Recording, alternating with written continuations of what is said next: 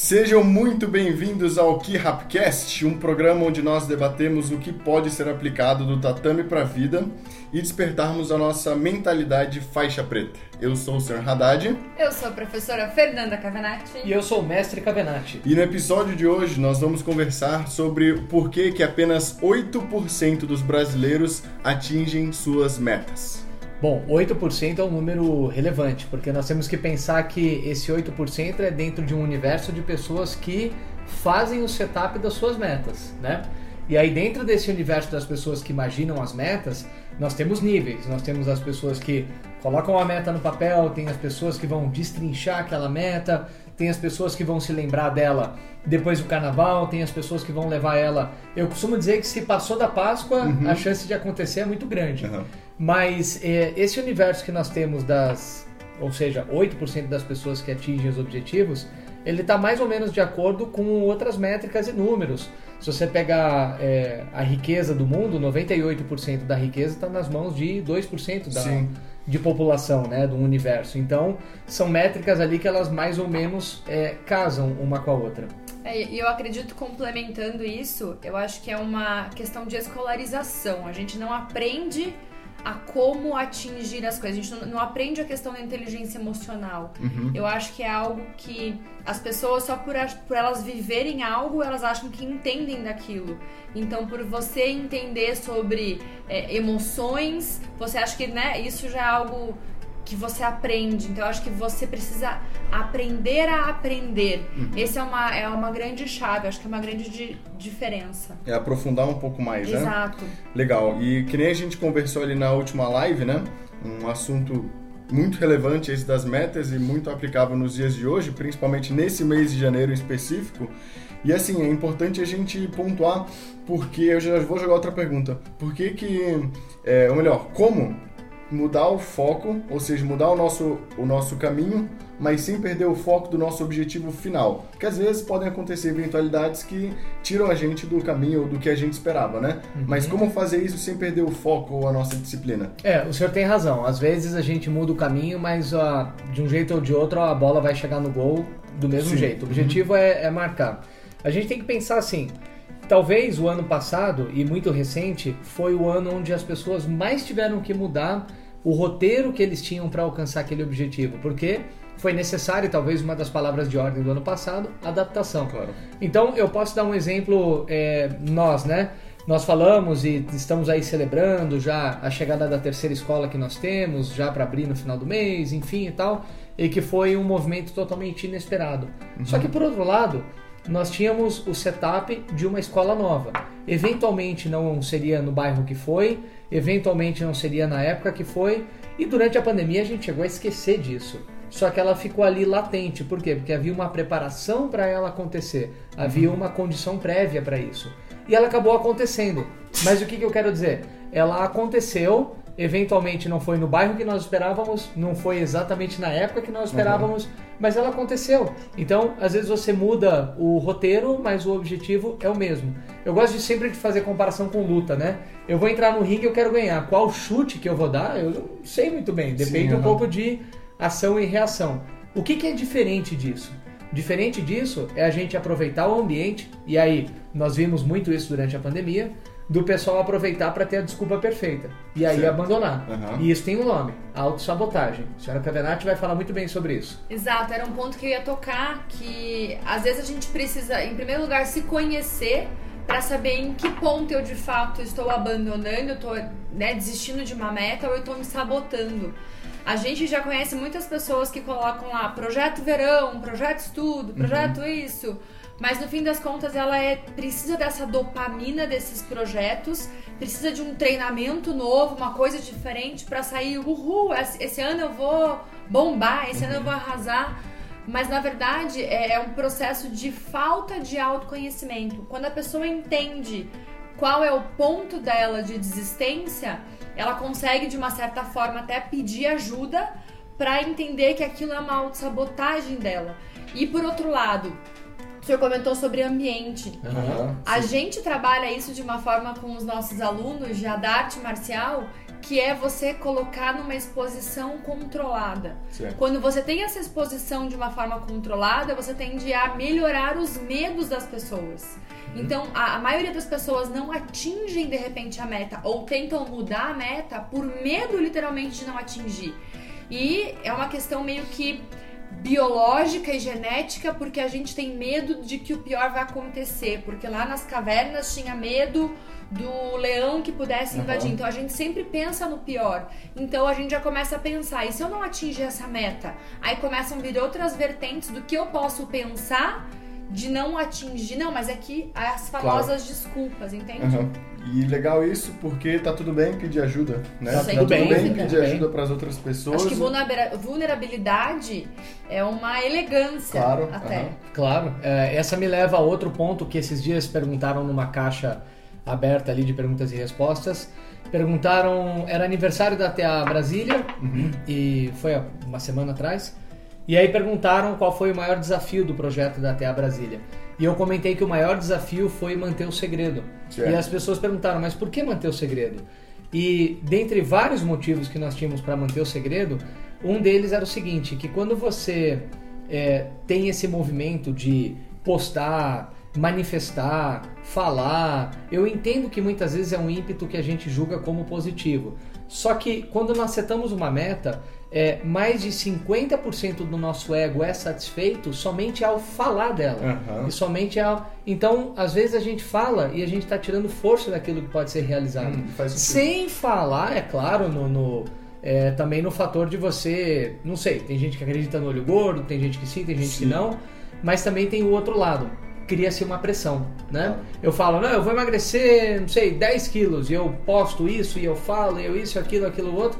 Daqui a pouco a pessoa vai falar, e aí, grandão, cadê? Não emagreceu? Aham. Então e- cria-se É uma contra, né? pressão, né? Sim. Joga contra. Principalmente nesse mundo de redes sociais hoje, que você vê a ponta final do iceberg, né?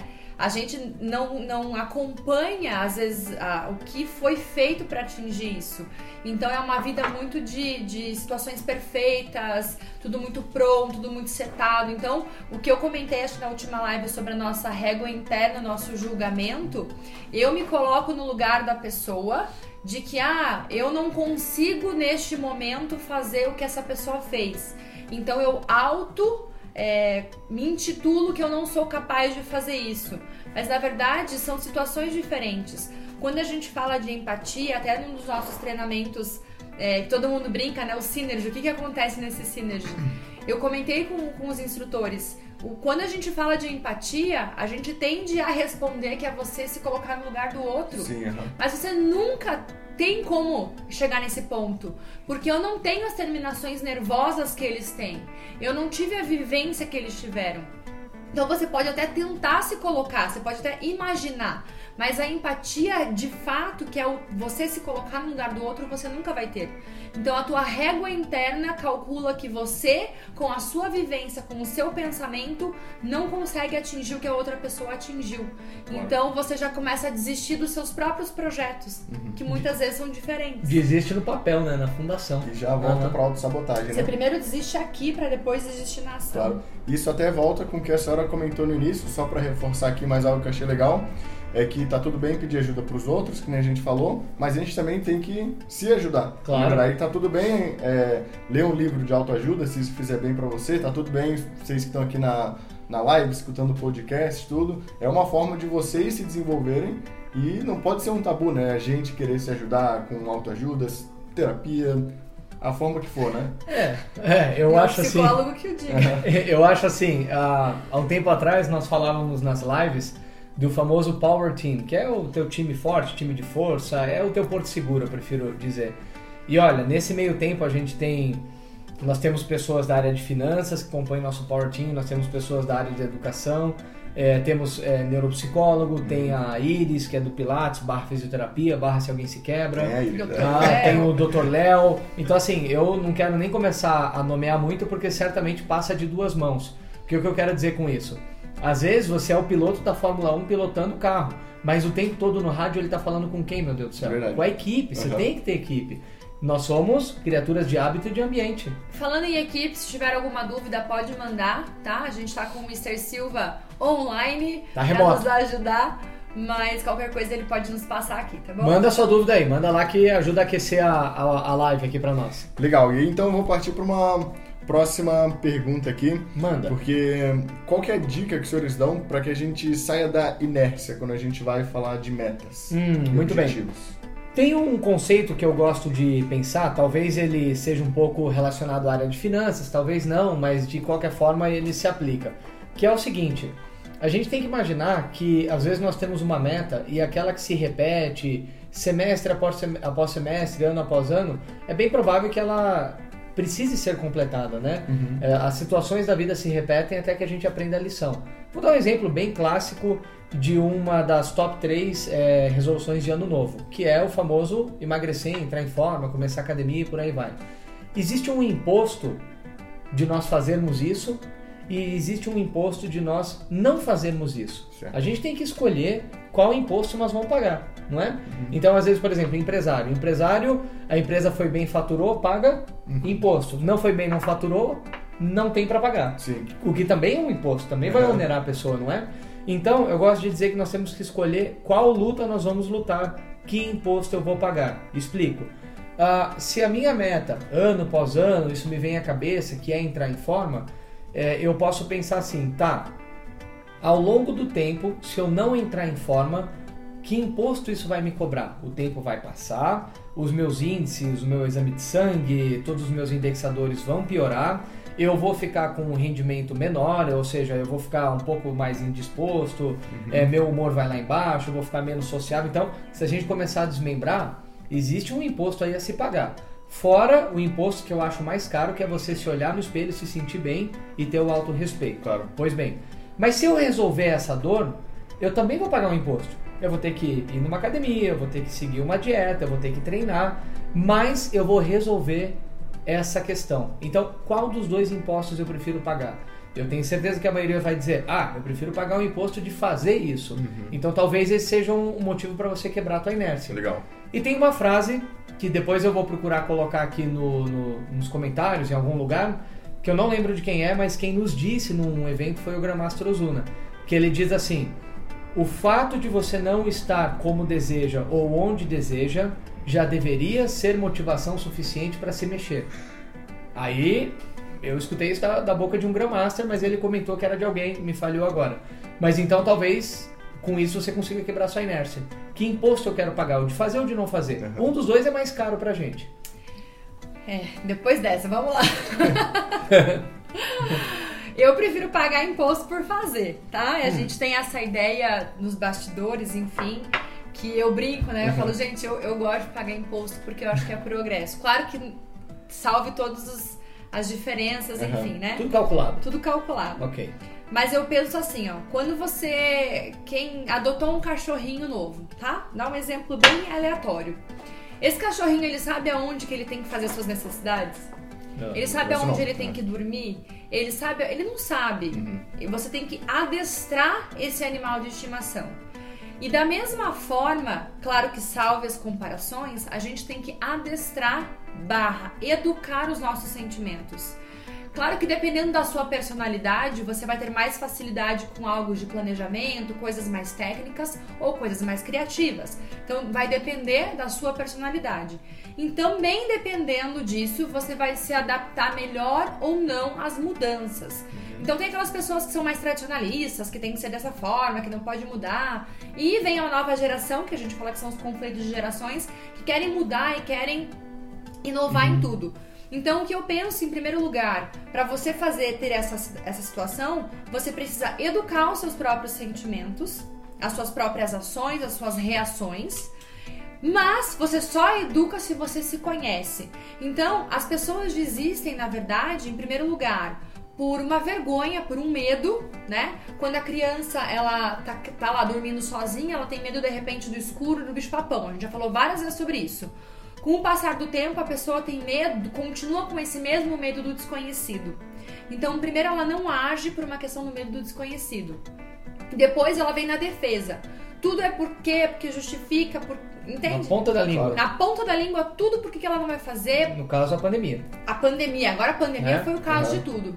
E eu acho que um terceiro que peca muito, e eu acho que a gente não tira o nosso, nosso jogo da reta, que é uma questão de desmoralização. Uhum. Porque às vezes você não conseguiu atingir determinada meta, você para de setar todas as outras.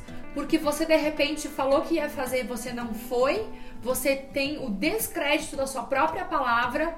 Eu acho que essa é a pior desmoralização que você pode ter. É você setar alguma coisa e você não cumprir o que você mesmo fala. É fácil você apontar o dedo pro outro e falar assim: a gente tinha marcado uma reunião e você chegou atrasado. A gente marcou alguma coisa e você não estava lá. Agora, quando você marca algo pra você mesmo e você não seta, essa desmoralização Dói. é o que dói. Então é, é começar, é pensar grande e começar pequeno. Uhum. Educar os próprios sentimentos é você entender quais são sua- os seus medos, as suas defesas, em que ponto você está desmoralizando e começa pequeno, nos pequenos atos do Passo a dia a passo, dia, é. passo a passo. Legal. Essa, essa reflexão da, da professora, eu acho que também leva a um outro ponto que é nós termos uma, quem sabe, uma autocompaixão também, né? Porque é, muitas vezes pensa assim, pensa numa criança, né? Uma criança, ela começa a falar, ela começa a falar tudo errado e a gente acha a coisa mais linda do mundo. Ah, Uma criança começa a andar e aí ela cai e a gente fala, não, levanta, vem comigo, dá a mãozinha, vamos, vamos junto tal. E a gente acha a coisa mais bonita do mundo ele tentar. E a gente não, a gente erra e de primeira já, ah, não, vou parar com isso, vou largar. Então, às vezes a gente tem uma autocompaixão e entender que tudo é, vai ter um sistema de progresso próprio. Uhum. A Talvez o pior veneno para isso é a comparação, né? Ah, fulaninho começou a andar há tantos anos, eu falei aos tantos anos, enfim. Mas o que eu quero dizer com isso é o seguinte, que ter também uma certa paciência com você, porque nem sempre setar uma meta significa alcançar. Claro. Setar uma meta, você pode fazer progresso. Você pode falar, olha, esse ano eu tenho o objetivo de terminar o ano com X investido. Putz, aí aconteceu toda a pandemia, mas eu fechei com 75% Aham, do que eu legal. tinha setado. Então, vamos nos dar os parabéns um pouquinho? Uhum. Então, às vezes, a gente tem essa autocompaixão, se assim eu posso dizer. Eu acho que a gente tenta ser perfeito em tudo. Mas eu acho que em todos os momentos que a gente for tentar fazer algo novo, algo diferente, a gente vai tropeçar. Ah, vai. Claro. né? E, e eu acho que isso, independente de você, qual área que você for, você vai fazer algo novo, você vai tropeçar. E as pessoas, como eu comentei, por projetos pontuais, querem parecer perfeito. Não, não é. Só que eu acho que o ato de você parecer perfeito, ele é quase que um mecanismo de defesa Ah, dessa situação que a gente comentou sobre a desmoralização. Então eu tenho que é uma necessidade de mostrar pra mim mesma que eu sou perfeita naquilo. Então, quando você entende que você pode tropeçar, que você tem que se permitir tropeçar, você pode fazer praticamente um acordo consigo mesmo. Se eu tropeçar, já no dia seguinte ou no mesmo momento eu vou me reerguer, eu vou voltar. Porque se você tropeçar, ficar, pra você sair da inércia e levantar Ah. de novo, é muito mais difícil. muito mais. E aí, quando você aprende a dar risada dos próprios erros, eu acho que fica um pouco mais divertido, fica um pouco mais leve Aham. o atingir esse objetivo que vai atingir a meta que vai chegar no seu sonho. Vamos falar da mente faixa preta? Vamos trazer para os ringues. Então, inevitável falar, começamos a disputar os mundiais, aqui- aquilo e tal. E eu lembro, eh, perdi, perdi a primeira luta, passei a primeira, perdi a segunda, fiquei em último em fórmula, por aí vai.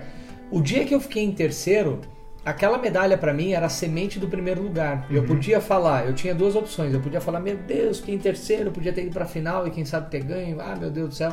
Mas eu lembro que eu peguei aquela medalha e falei, cara, é isso aí, eu tô no top 3. Eu tô Top chegando 3 do lá. mundo, tem que ver Eu tô que- no top 3, então já é uma coisa assim bem relevante. Deixa eu ver se caiu aqui alguma coisa.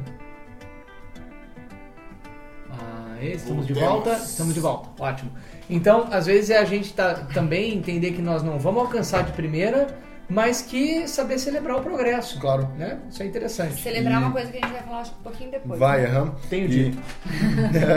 Isso vai ao encontro, como o mestre falou, da mentalidade faixa preta, que é você saber lidar com as frustrações. Claro. Porque às vezes a gente seta uma meta lá na frente e ao longo do caminho a gente descobre que essa meta não é exatamente o que a gente de fato quer. Uhum. E mas se eu desisto ali no- na primeira desviada, eu já perco esse toda essa, essa mudança que pode ter na minha vida, na minha mentalidade e tudo. Então, tá tudo bem alterar um pouquinho a rota, É. mas tem que saber lidar com essas frustrações. É. Às vezes as coisas não acontecem por um motivo, né? A gente tem que saber do que vai desistir. Isso. Pra não se confundir Show. com autossabotagem. Aham. Porque eu acho que quando você não desiste de algo, fica o tempo inteiro enraizado naquilo, com o perdão da palavra, que aí eu tô autorizada pelo meu psicólogo a falar que é burrice. Uhum. Burrice é quando você sabe de alguma coisa e você não faz. Ignorância é o contrário, você não sabe. Então você tem que aprender a desistir do que de fato não vai te aproximar da pessoa que você quer se tornar. Então quando você desiste de um relacionamento tóxico, ok. Você desiste de alguma coisa que tá te prendendo, tá te puxando, ok. Agora as pessoas, na grande maioria das vezes, elas não querem desistir para não parecerem imperfeitas. Claro. E aí, quando estamos falando de meta e objetivo, o que a gente pede para relevar é o seguinte: não confundir o desistir de maneira inteligente, como ela comentou, com a conveniência de desistir por desistir. Uhum. É como, por exemplo, né? É muito comum, talvez, nessa época do ano, às vezes os pais chegam ali nas escolas e falam: Ó, meu filho não está muito motivado para voltar esse ano para atividade, porque nas férias ele quebrou o ritmo e tal, e agora tá difícil de voltar. Eu acho assim: a gente tem que entender que os ciclos acontecem, mas a gente tem que tentar nos ensinar, e nesse caso os pais ensinar para as crianças, que pelo menos eles vão até o final do ciclo. É muito comum fim de ano, né? Fim de ano o pessoal fala, ah, outubro, novembro já quer puxar o freio de mão. Mas não, vai até o final do ciclo, vai até, sei lá, se for no nosso caso, até o espetáculo, a troca de faixa, as férias. Se for na escola, ninguém desiste da escola em outubro. O que, que os pais falam? Vai até o fim do ano. Então, às vezes, é a gente saber também, já que eu vou abortar e vou mudar, deixa eu me educar. Eu vou até o fim do ciclo. Senão, eu, eu dou uma mensagem pra mim que desistir é uma opção. Legal, maravilha. E o Mr. Silva trouxe aqui o autor daquela frase que o senhor havia comentado, que o Grandmaster comentou, é... Aí pra ler vai ser outro... Vamos lá. É o Yehuda co-diretor. Berg, co-diretor do, Kabbalah Center. Então, diga Legal. de novo o nome? Yesh- Yehuda Berg. Yehuda Berg. Perdoe Obrigado, obrigado, Mr. Silva. Show. Mas acho que é isso. E pensando nisso, acho que seria interessante então trazer alguns exemplos para nossa audiência. Nem todos vão conhecer as pessoas que a gente vai comentar aqui, mas só para ilustrar mesmo sobre o que, que a gente está falando, né? Mas trazer alguns exemplos aí para. Uhum. Vamos lá. Vamos lá. Nós estamos falando de fazer parte dos 8% do, do, da população brasileira que realmente Isso. são os doers, né? São os- as pessoas que fazem. Mantêm o foco. Das pessoas que fazem as metas, São os 8%, que 8% atinge. Porque atingem. agora, a gente pode colocar aí para o Mr. Silva esse trabalho também. Quantos por cento setam as metas? É outro. Aí já é outro número, né? É. Mas ok. Então, se nós queremos entrar nesses 8%, ah, o que nós temos que pensar é assim: nós somos criaturas de hábito, mas nós também somos criaturas de ambiente, correto? Uhum. Correto.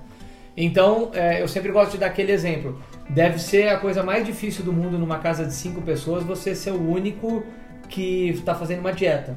Ou numa casa de quatro flamenguistas você ser o corintiano. Então você acaba se tornando o ambiente que você convive, né?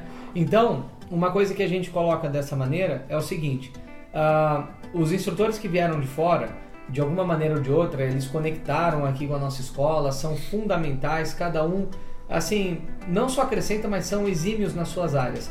Mas a gente não pode deixar de falar o quanto o ambiente cresceu com eles e o quanto o ambiente influenciou eles. Uhum. Eu lembro de uma frase do Mr. Teixeira, talvez um dos melhores lutadores entre nós, grande instrutor lá do Sudoeste, que ele falava, é, mestre, eu tô no meu. Era tipo assim, abril, maio, e ele falava, eu tô no meu quinto, sexto livro esse, esse ano. Eu falava, ah, legal, bacana, o que, que você tá lendo? Ah, eu tô lendo isso, aquilo, aquilo, legal. Não, muito bom. Não, mas deixa eu te comentar, eu nunca tinha lido um livro por completo, por vontade própria. Claro que ele já tinha lido o livro, Uhum. mas eventualmente eram tarefas, eram, mas ele nunca tinha pego o gosto. E isso veio do ambiente, porque a gente tem aqui o nosso clube do livro, alguma coisa assim. Já na parte física, Mr. Bolzan. Mr. Bolzan talvez seja o cara mais bem preparado fisicamente entre nós. Então, às vezes num ambiente como aqui em Brasília, terreno plano, muita incidência de sol, lugares abertos, arborizados, ele tem o hábito de correr. Eu acho que ele nunca correu tanto. A gente está brincando agora para ver se a gente consegue fechar 5K abaixo de 20 Aham. minutos. Meu Deus. Ele bateu meu tempo esses dias. Eu fiz em 21, lá, lá, lá. Ele fez em 21 menos que eu. Não sei o quanto, mas ele bateu. Então, é, o ambiente também. Então, olha do que, que a gente está brincando. A gente tá brincando de Uhum. quem, qual livro leu, qual a quantidade de livros, que conteúdo, é, tá fazendo 5K em quanto tempo, quantos rounds de sparring, quantas aulas, que escola, que bairro que escolheu. Então, o ambiente influencia. É, esses são exemplos que eu trago onde o ambiente foi fundamental para o desenvolvimento das pessoas. Legal. E o ambiente influencia, mas nós também temos a capacidade de influenciar o ambiente. Uhum. né? A gente pode ser esse vetor de mudança na nossa casa, no nosso trabalho, no nosso grupo de amigos, não sei.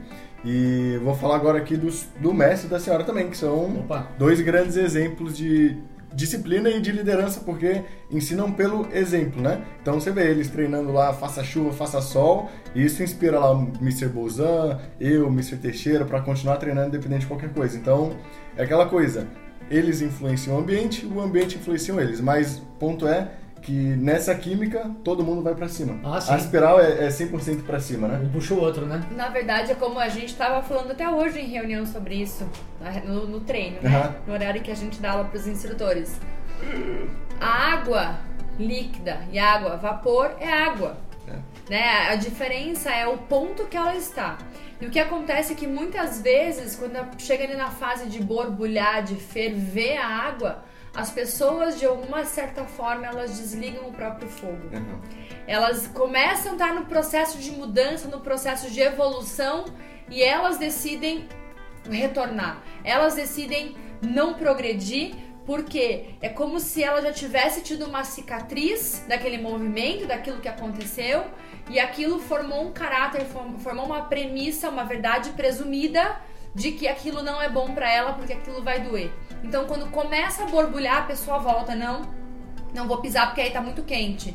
Então, a gente tem que chegar num ponto de estar com outras pessoas aonde fisicamente eu desafiei os instrutores Uhum. para que eles fossem, para que eles continuassem, e é muito legal de uma certa forma você ver a reação depois de que eles conseguiram aquilo. Superação total. E detalhe, quando você faz, por exemplo, na parte física, o que a gente gosta bastante, te mostra. Então você faz tudo com a perna direita, por exemplo. Aham.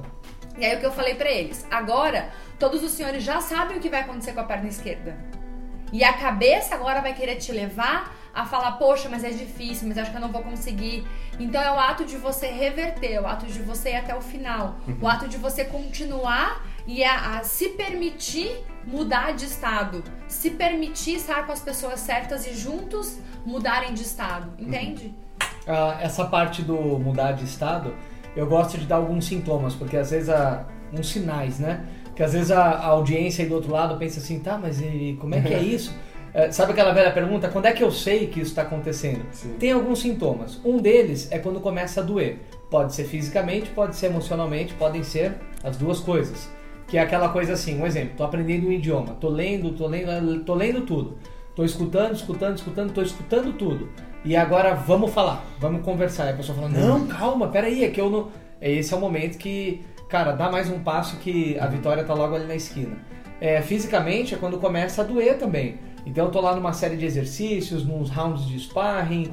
Então pode ter certeza que a hora que começa a doer, começa a faltar fôlego, parece que não tem mais perna, cara, vai mais um ou dois rounds que eu tenho certeza que o teu progresso está virando essa esquina. E um sintoma que aí já acontece comigo, mas talvez aconteça contigo também, é o seguinte: é quando a tua mente começa a querer negociar com você. Do tipo, vamos dizer que eu fui pra musculação e hoje eu tenho as famosas três séries de 10. Aí eu penso, ah, mas é que hoje é terça e ontem foi segunda. Fala sério, vou fazer séries de 8.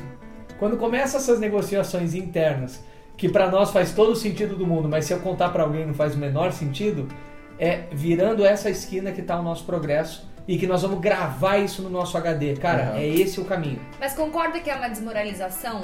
Ninguém vai estar lá do teu, teu lado contando se você realmente está fazendo 5, 10, 15 repetições. Você sabe. Mas é sua palavra, né? É a sua palavra. Essa questão da corrida, né, com. Estavam falando do professor Bolzan. Quando eu tô na esteira, é engraçado porque aí no, na esteira dá uma, um tempo, no meu relógio dá outro. Ah, não, o tempo de esteira é um, é um fluxo inverso do universo. E aí É eu o vou correr. É. eu vou fechar lá, eu tenho feito 5km, apesar de que esse ano eu vou fechar 15 de novo, Amém? né? Vamos? Vamos. Sério? Já fiz meia maratona, botei um monte de gente no barco comigo. Então a gente vai, né, Mas então. eu vou setando, mas assim, eu vou correr 15 quilômetros, eu vou mantendo os meus 5 quilômetros por agora. A gente tá em janeiro, entende? Não preciso correr 15 agora. Uhum. E aí eu penso assim, poxa vida, mas vai dar aqui, não vai dar 4 e alguma coisa. Não, Não. peraí. Número Aí na esteira da. Não, Conhecendo, imagina. conhecendo a professora Como assim? Não. Quando Fecha tava 15, treinando- mas não fecha 4. Eu tava treinando pra meia maratona e a gente tinha falado de correr 15, né? Uhum. E a gente tava na rua, correu 15, aí eu olhei pra ele assim, vamos correr 21? Porque aí eu já vou ter a sensação de que eu já corri 21. Já mapeou, né? Como eu já me conheço, eu não tenho como mudar uma coisa que eu não conheço.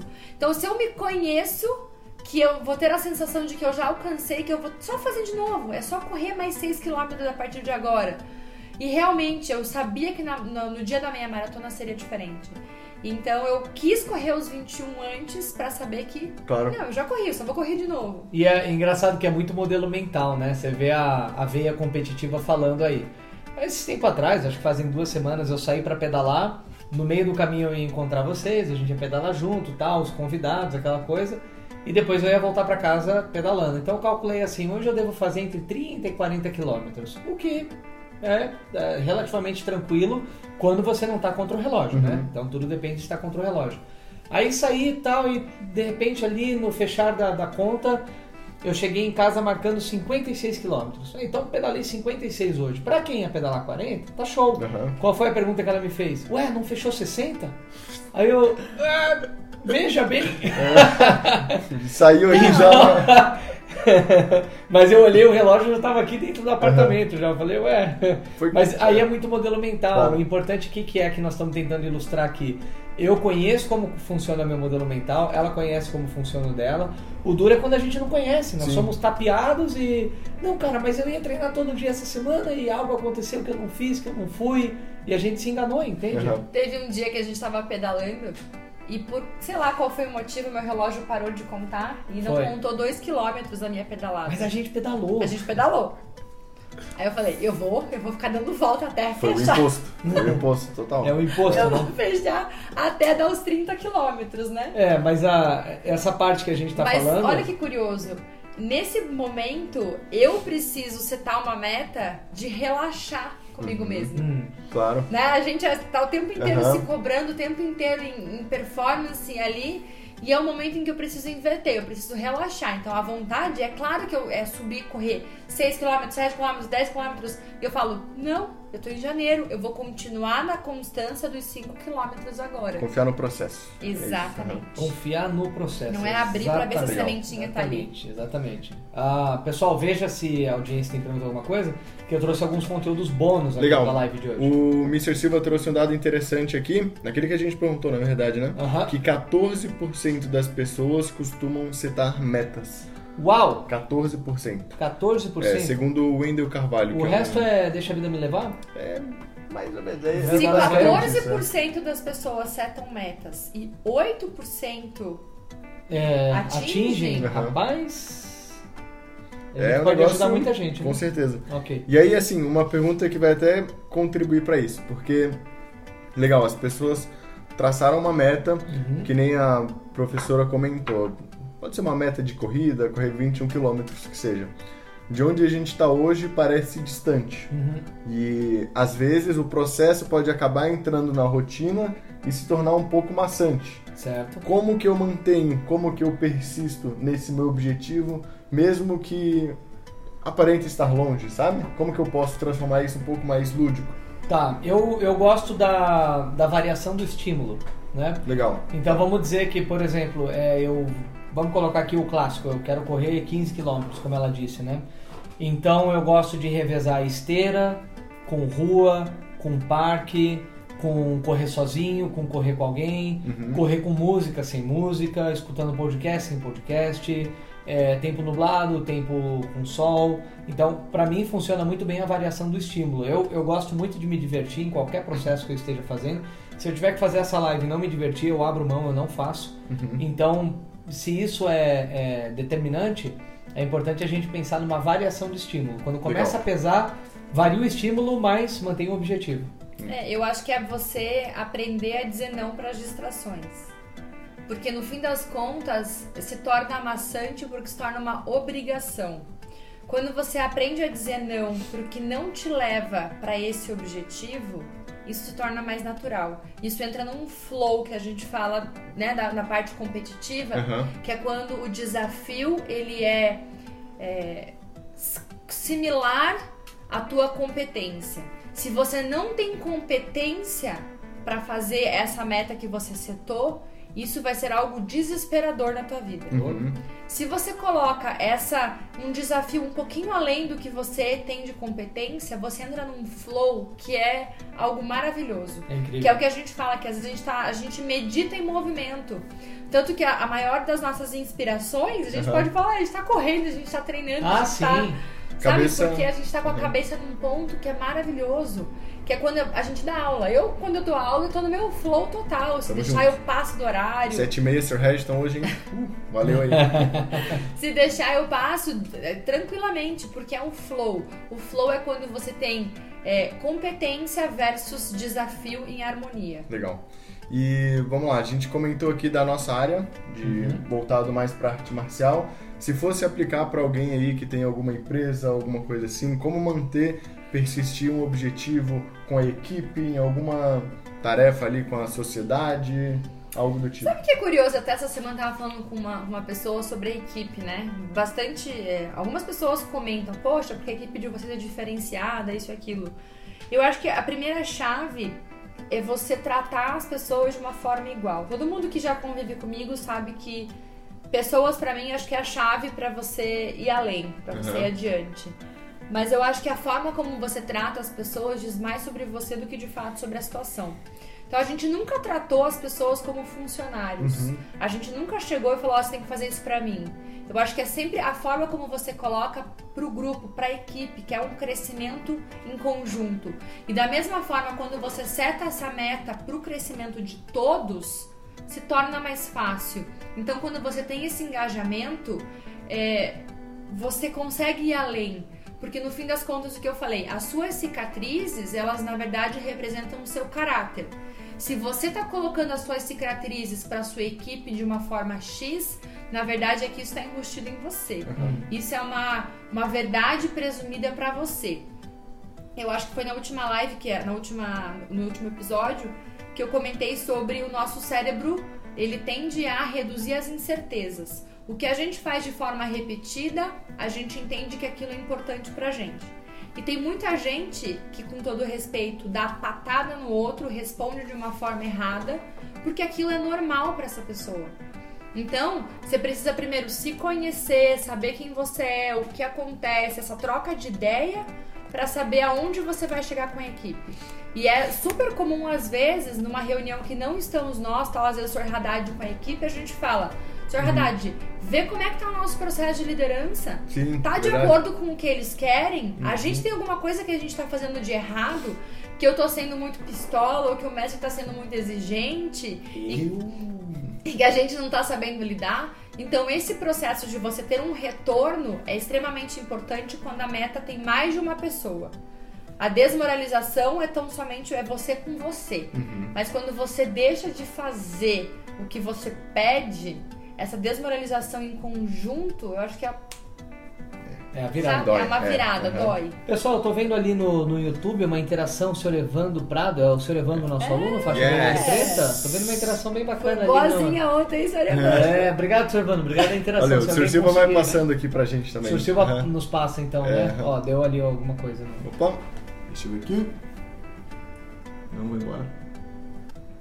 Ó, não usei o Instagram hoje. 3, 2, 1, Voltamos. estamos de volta. Ah, foi só um breve intervalo comercial. Muito bem, sobre essa parte de equipes, é, já que a senhora Cavenati foi pelo lado conceitual, eu vou tentar ir pelo lado mais técnico, talvez. Eu acho que assim, ah, se a gente não conseguir fazer com que todos participem do resultado, com que todos comprem a ideia, vistam a camisa, eu sei que tudo parece muito clichê, mas é, talvez a maior forma disso acontecer é o próprio, entre aspas aqui, funcionário, a gente gosta de chamar de membro do elenco, ele já ter tido a vida mudada para melhor através do que ele afinal trabalha e Legal. entrega. Então, se eu tenho lá Mr. Silva, Bolzan, Vieira, vou falar o nome de todos aqui, Kazuni, Borba, todos eles de alguma maneira tiveram a vida tocada e transformada pela arte marcial de maneira positiva, eu não preciso nem convencer eles de, olha, atende o pessoal assim, dá uma aula assado. Eles já sabem, eles já estão convictos disso.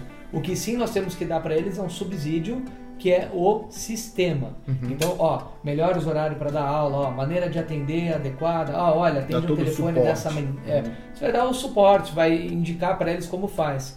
É, mais recente agora o Sr. Host, né? Uhum. O Sr. Host me surpreendeu de maneira super positiva, como as crianças gostam dele. Então, provavelmente a arte marcial fez muito bem para ele no final ali da infância dele, começo da adolescência, porque é o grupo que ele mais se identifica. Uhum. Então, ele está ele tá transmutando a transformação dele pro cliente final, que é o aluno. Legal. Basicamente. Quando eu comentei lá no comecinho de hoje sobre a, a, o processo de você aprender sobre inteligência emocional, que a gente não teve um processo de escolarização sobre isso, a gente tende a se conhecer melhor, a gente tende a setar as próprias metas melhor. Mas quando você fala de time, de equipe ou até mesmo de relacionamentos, você precisa entender qual é o mecanismo de funcionamento do próximo, uhum. como ele reage. Então, às vezes, a mesma coisa que a gente fala para uma pessoa X, eu não vou falar para a pessoa Y, porque eles vão reagir de formas uhum. diferentes. Então, a gente, através até de mentorias mesmo com a equipe, a gente tentou entender o que, que é importante para eles, como é que foi de fato a educação, como é que foi o crescimento, não para julgar, mas para saber, espera aí, essa pessoa teve uma educação mais firme ou foi mais tranquila? Para a gente saber como que a gente vai abordar. E dessa forma, como a gente tem mais de uma pessoa na liderança da, da empresa, quem que vai falar? Uhum. Então, às vezes, um dá o tapa, o outro acaricia e vice-versa. Claro. Uhum. Né? Às vezes a gente fala, senhor Haddad, eu tô precisando dessa situação. Se eu tô falando não tá adiantando, vai por esse caminho. Uhum. Então, essa comunicação é extremamente importante para saber como eu vou atingir a equipe de uma forma correta. Da mesma forma que se eles vêm e me pedem alguma coisa, quer para hoje, quer. Eu vou olhar a cara deles e vou falar. Não vai rolar. Não vai rolar, entende? Porque eu preciso colocar as coisas na minha agenda como prioridade para atingir os meus objetivos. É claro que se a gente senta e a gente gosta bastante de planejamento, a gente fala, olha, então dia 1 um é isso, dia 2 é isso, dia 3 é aquilo, o que cada um tem que fazer, todo mundo vai confiar e aí sim a gente pode se cobrar mas a gente tem que saber como cobrar o próximo de acordo com a personalidade do próximo. É, não é, não é mesmo o remédio que funciona para todo mundo, né? Certamente. É aquela coisa de compartilhar o propósito mesmo, né? Com o time, ter essa humildade até para porque cada um vai contribuir como como, como a senhora pode, bem falou, é, exatamente como pode, como é a característica de cada, né? E aqui, ó, o senhor Silva passou pra gente, o senhor Evandro estava comentando que apesar de atingir a temperatura para mudar aquela temperatura que é necessário, uhum. é necessário manter nessa temperatura até que a mudança ocorra. Exato. Pode ser que doa, pode ser que seja desconfortável, mas é preciso manter, né? Obrigado, Sr. Evandro. Você precisa de um tempo para que isso se torne natural. Exatamente. E aí, ó, vamos para uma outra pergunta que é a seguinte: quais são os riscos na hora de definir uma meta?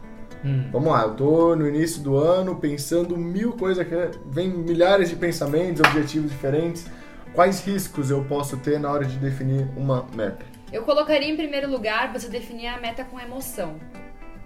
Você, se você tá, né, de uma emoção tanto para cima quanto para baixo, você tende a definir metas não reais. Uhum. Então, você definir a meta sem emoção, ela é um passo à frente. Você coloca coisas mais palpáveis, mais atingíveis.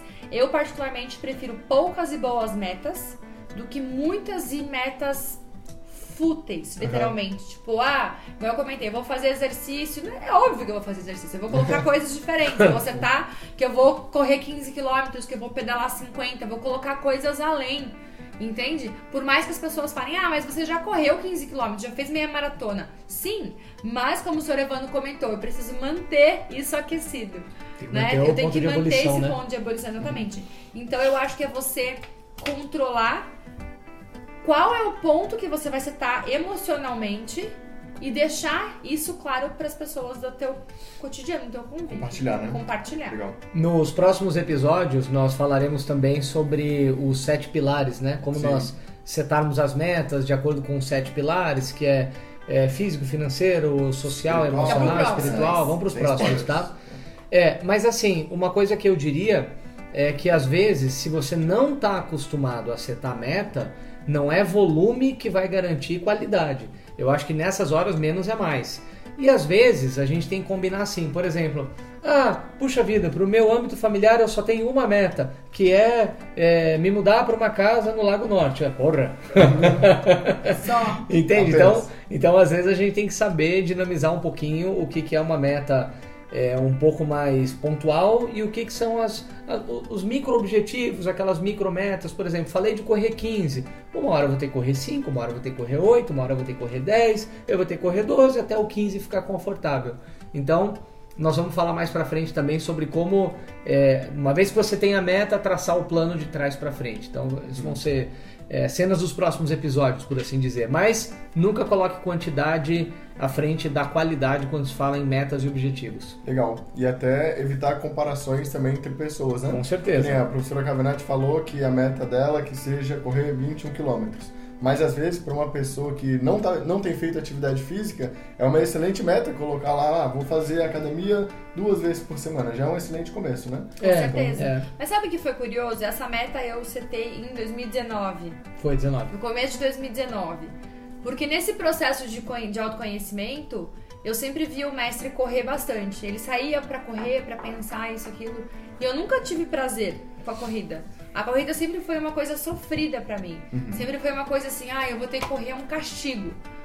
E aí eu fui tentar entender o porquê, o porquê, o porquê, até que eu cheguei num ponto de que me fizeram correr, porque se não correr, não isso, porque se não correr. Então, assim, uhum. a corrida foi um, literalmente um castigo para eu atingir um ápice dentro do que eu queria, enfim. E aí, quando eu entendi, eu falei, tá, então peraí, como é que eu faço para ressignificar esse sentimento? Correndo.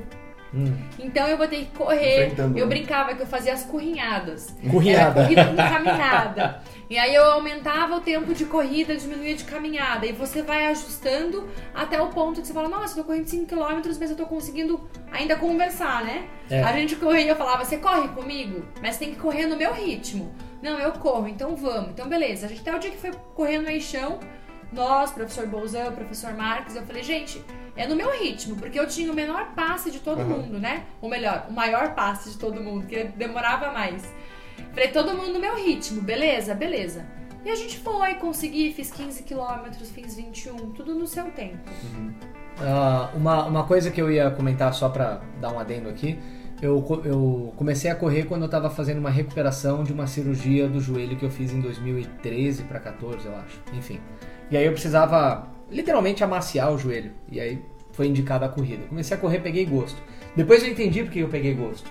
Olha que interessante. É uma razão histórica. O nosso cérebro, ele é setado para ele reagir encontrando soluções na adversidade. Dessa maneira que os nômades conseguiam viajar é, distâncias grandes e às vezes é, levar sua população para outros lugares, criar outras aldeias, cidades, chame como quiser. Então, quando você está correndo, o teu cérebro ele começa a pensar que ele está em risco. Uhum. Ele está fora da zona de conforto. Ele começa a pensar em soluções. Como nós estamos numa era moderna, onde correr não representa risco, desde que você faça isso com segurança, então o meu cérebro ele começa a pensar em soluções. E eu penso, ah, aquele horário, ah, aquela viagem, Vários ah, aquele insights, campeonato. Né? E aí começa a chuva de insight. Legal. Então eu comecei a perceber que era uma maneira de eu ter ideias. Hoje isso também acontece no pedal. Está começando a acontecer na natação, mas ainda não posso falar sobre isso. É, mas com certeza no sparring não tinha como. Uhum. Porque no sparring, se eu parasse para pensar, eu tomava um chute. É, de fato era risco. É. Exatamente. Sabe que é curioso essa questão? É, é, nosso cérebro ele tem do que primitivo, né? E falando hum. sobre os nômades, eles iam atrás de comida. Então, quando você entra às vezes num restaurante que é famoso buffet livre, uhum. você tende a comer até passar mal. Ah, porque você era setado a você não, não sabia qual ia ser a próxima refeição. Escassez, né? Escassez. Pensando na escassez de um cérebro extremamente primitivo. Tô numa escassez aqui. então, é, é como você não, você não se preocupava com a qualidade do alimento, você não. se preocupava em comer. Entende? Se você vai passar mal ou não, pelo menos você tem reserva para mais uma corrida para outro lugar. Exato. Então a gente às vezes acaba agindo de forma primitiva, porque o cérebro, sendo uma máquina biocomputacional, ele ainda traz herança de muitos e muitos anos atrás. E a, isso se traduz também na caminhada. A caminhada, para mim, principalmente aqui em Brasília, que é uma cidade absolutamente agradável, é, se traduz muito quando eu vou caminhar é a contemplação. Isso. Então você está caminhando, por exemplo, aqui perto de casa ou lá na Asa Sul, Sudoeste, Lago nem se fala. Então você já começa a entrar naquele flow, você começa, de repente, uma árvore que era só uma árvore vira uma paisagem e a tua cabeça vai, você contempla, é uma conexão com a natureza. Então, ah, nós estamos falando tudo isso talvez porque seja uma maneira das pessoas pensarem como fazer as pazes com o bendito exercício. Ele Claro. faz parte da Mas nossa aí vida. tem um detalhe. Talvez Hum. isso seja tema das próximas, dos próximos episódios, mas eu já vou dar uma adiantada. Param! A gente foi acostumado e a gente sempre escutou isso. Que vale a pena lutar pelo que faz o seu olho brilhar. Hum. Uhum. Muitas vezes, ah, não, Frase- fez seu olho brilhar, então você, Instagram. você tem que lutar. Vou, vou postar Faz essa. Instagram. Amanhã eu posto. E o que acontece é que chega num determinado ponto que a situação não vai mais brilhar tanto. É, chega uma hora que. É, Entende? É a diferença da a paixão, o fogo da paixão, uma hora ela vai baixar. E aí não vale mais a pena lutar? E aí, recentemente, também escutei num podcast de que grande parte dos processos incorretos de fidelidade, essas coisas, pra não dizer outras palavras, eles acontecem no momento em que você tá mais cansado. Uhum. Porque você já não tem a capacidade de raciocinar o que é certo e o que é errado. Então você já não tem mais a capacidade de lutar pelo que de fato você acredita. Entende? Então, da mesma forma que você entende como uma verdade que se você não tá com brilho no olho, não vale mais a pena lutar, é mais fácil de desistir e procurar outra coisa que faça seu olho brilhar. Você tem uma tendência a errar quando você está cansado. Ah, e. E aí, é. Fica à vontade. Não, eu ia comentar que é, e, naturalmente, como o mestre comentou, você sair pra caminhar, sair pra correr, aparecer na paisagem, você está trabalhando o seu físico e o seu mental também. Com é uma forma de meditação, é uma forma de você acabar com essas ideias tortas que a gente falou aqui, basicamente. Perfeito. É, É, eu nunca vi alguém aprontar no meio de um set de 30 rounds. Entende? é verdade. Então é uma, uma coisa bem relevante. Gente, nós vamos nos aproximando do final, estamos aí já na, nos últimos 10 minutos. Se tiver alguma pergunta, esse é um excelente momento. Mas Tem deixa eu aproveitar, antes de nós irmos para os finalmente aqui, dizer que essa sequência de lives, esses episódios, eles vão continuar. Vão continuar nas terças e quintas às 19h30. Nós estamos fazendo esse Key Rapcast com live, com YouTube aqui de casa. Então nós estamos aqui em casa hoje. é, e depois no sábado são as 13h30. às 13h30 e aí pode ser que seja aqui de casa, pode ser que seja de uma das escolas, também não faz Aham. diferença, tá? Ah, os, os, os temas eles já estão todos já mais ou menos setados, mas os senhores podem sempre se sentir à vontade para fazer parte e mandar sua sugestão.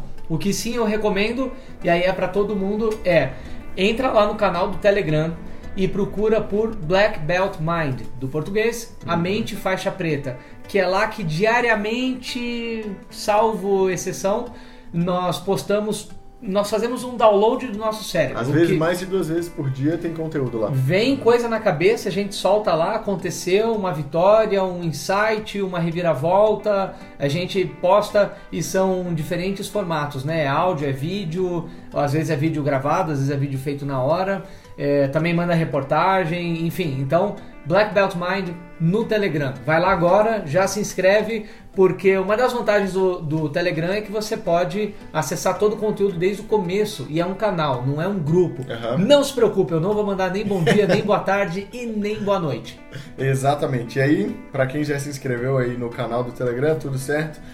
Pergunta mais aguardada da live, hein? Valendo! Vamos lá. Como se incluir nos 8% que atingem suas metas? Quer começar, senhora? É, não, ela tá com uma resposta pistola na ponta da língua, eu conheço ela. Senhoras e senhores, Eu ouvi essa resposta hoje também. É, então, então vamos deixar. Normalmente é primeiras damas, mas vamos dar pra ela o privilégio dela fechar a live. Mas é o Exatamente. seguinte: pra fazer parte dos 8%, eu acho que você tem que começar de alguma maneira.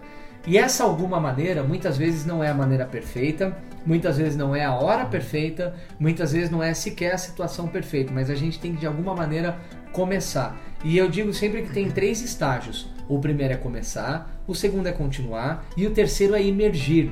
E provavelmente você vai se tornar pro, você vai se tornar, vai masterizar o assunto quando chegar no nível 3, que é emergir. Então, começar continuar a emergir. Tá, mestre, mas eu não consigo nem começar. Então, para e pensa no porquê você quer atingir esse objetivo. Voltando então para um dos top 3 promessas de ano novo, vamos falar de entrar em forma. Entrar em forma muitas vezes pode ser porque você quer entrar em forma, quer entrar naquela calça, viu uma foto tua de 3 anos atrás que você estava numa forma muito melhor, ou pode ser porque você quer ser o exemplo para o teu filho que já está com o princípio de é, obesidade infantil. Aí pronto, aí já mudou tudo. Uhum. Então, por que você quer isso? Escreve, grava na testa, tatua, entende? Mas acha o teu porquê e começa. Começa, continua, imersão. É, eu, eu, Este... Eu anotava isso. hein? o que o mestre falou, na verdade, é como eu faz- posso fazer parte. É cumprindo as suas metas, né? Hum. Então, assim, chega num ponto que se você seta alguma coisa e você não faz, igual eu comentei antes, é uma questão de desmoralização. Mas, vamos imaginar o seguinte: para você entrar no flow que eu comentei, a tua competência tem que estar de acordo com o nível do seu desafio. Hum. Se algo é muito fácil pra você, você tende a falar: "Ah, mas isso não é uma meta pra mim, isso é muito fácil". Mas se isso é muito fácil, fa- coloca essa meta de fazer duas, três, quatro, cinco vezes. Entende? Ah, mas senhora Cavanati, é, é muito fácil eu, sei lá, ligar pra alguém, ligar pra um familiar. É só pegar o telefone e ligar. Então liga. Então vai. Coloca imediata, isso né? como uma questão ação imediata e constância. Eu acho que são duas situações. O que eu particularmente gosto de fazer, eu anoto. Eu anoto porque senão eu vou esquecer. Então eu anoto no dia primeiro da minha agenda de fazer doação. A gente já tem esse. Essa é uma das nossas metas. De doar. Ah, mas eu não posso doar. Doa de alguma forma. Doa seu tempo, doa 10 reais. Entende? Mas doa de forma consistente. Então, coloca um desafio né, que seja é, condizente com a sua competência, mas de forma consistente. Se você chegar no final do ano e falar, eu liguei para tal pessoa de forma consistente, isso já é uma meta. Você não precisa pensar em coisas grandes, tem que começar pequeno. Quando você faz isso de forma repetida, o seu cérebro entende que isso é importante para você. E você vai começar a reduzir a energia que você gasta para fazer aquilo. Vai se tornar mais automático, né? Vamos brincar? Questão de alimentação. Eu não sou a expert da cozinha. Tudo bem? Então, para eu de repente ir pra cozinha fazer alguma coisa, É um evento. é um evento. Tudo bem? Risoto. Mas risoto eu já faço de forma mais natural. Gente, eu bom, tô né? com fome. Eu já vou, eu já sei até a quantidade de vinho branco que tem que colocar, eu já sei que tem que ter o caldo pra poder tal. Então por quê? Porque eu já fiz isso mais de uma vez. Então tudo que você faz de forma repetida, ó, já estão querendo me cobrar risoto aqui. Tudo que você faz de forma repetida, teu cérebro entende que é importante e você diminui a energia que você gasta para aquilo. Então coloca coisas pequenas de forma constante. E, segundo o nosso psicólogo, o sucesso é pequenas disciplinas diárias. Eu sempre inverto essa frase, vou deixar com vocês. Então, quando você tem pequenas disciplinas todos os dias, isso é sucesso para você atingir uma meta. Gente, eu vou pegar o, o- o telefone aqui da live pra Legal. tentar ler os comentários e ir finalizando, tá? Sim, senhor. Então vamos lá, senhoras e senhores. Estamos aqui só para poder ter acesso. Temos então o senhor Paulo Tominaga. Ini- Iniciar é importante. Amir Klink sempre destaca esse ponto. Para mim é quase metade do caminho. De acordo, senhor, muito bem. A professora é motivada para falar, é isso aí. Eu, pra- eu, pra falar, não precisa ir muita coisa, Só não. agradecer pela live incrível, assistindo diretamente do Rio Grande do Sul, que legal, Legal. fico feliz, tenho só boas memórias do Rio Grande do Sul. A frase da live. Qual foi a frase da live? Aquela Aposta aí, Instagram que a senhora gente. falou. Ah, oi, senhor Cavenati, aqui é a senhora Senhorita Isabelle. Eita. Poucas metas, porém de qualidade. Muito bem. Vamos fazer um momento selfie, então? Vamos, vamos, Então vamos vai. sim. Momento Já selfie. anota o que, que vocês colocaram como insight da live de hoje, hein? Vai lá, então, momento selfie. Ah, vou aproveitar e tirar uma aqui também. Aí. Momento selfie, 3, 2, 1. Aê! nós- Boa! Nós vamos postar uma foto lá e aí, por favor, eu quero que postem qual foi o insight, qual foi a frase do dia de hoje E aí nós nos vemos de novo na, já na quinta-feira, mesmo horário, acho que é aqui em casa, né? Isso, e mais uma dica aí, ação imediata que a gente conversou, já posta ali, já comenta o nome de alguém que pode ser beneficiado com esse conteúdo nessa foto que o mestre vai postar daqui a pouco no arroba master underline Cavenati. Os senhores É estão quase me convencendo a abrir o jogo de qual é, afinal, esse nosso treinamento interno dos instrutores. Talvez esse seja o pontapé do que rap? Pode A ser. gente não sabe, Maybe. né? Gente, até a próxima. Valeu, Ficamos pessoal. Beijos a todos! Valeu, valeu, valeu. Eu sou o Mestre Cavenati, professora Cavenati, Mr. Haddad. Até Valeu. a próxima. Tchau. Tchau. Tchau, gente. Valeu, pessoal. YouTube, Valeu, Servando. Facebook. Tchau, tchau. Beijos a todos. filho, né?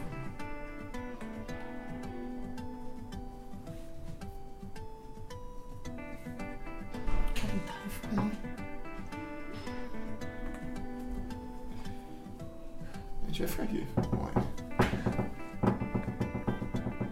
Ah tá, a gente já tá fora. Beleza. Já E fez aqui? o download? Já. E aqui? E aí parou o áudio. Vamos tirar a foto.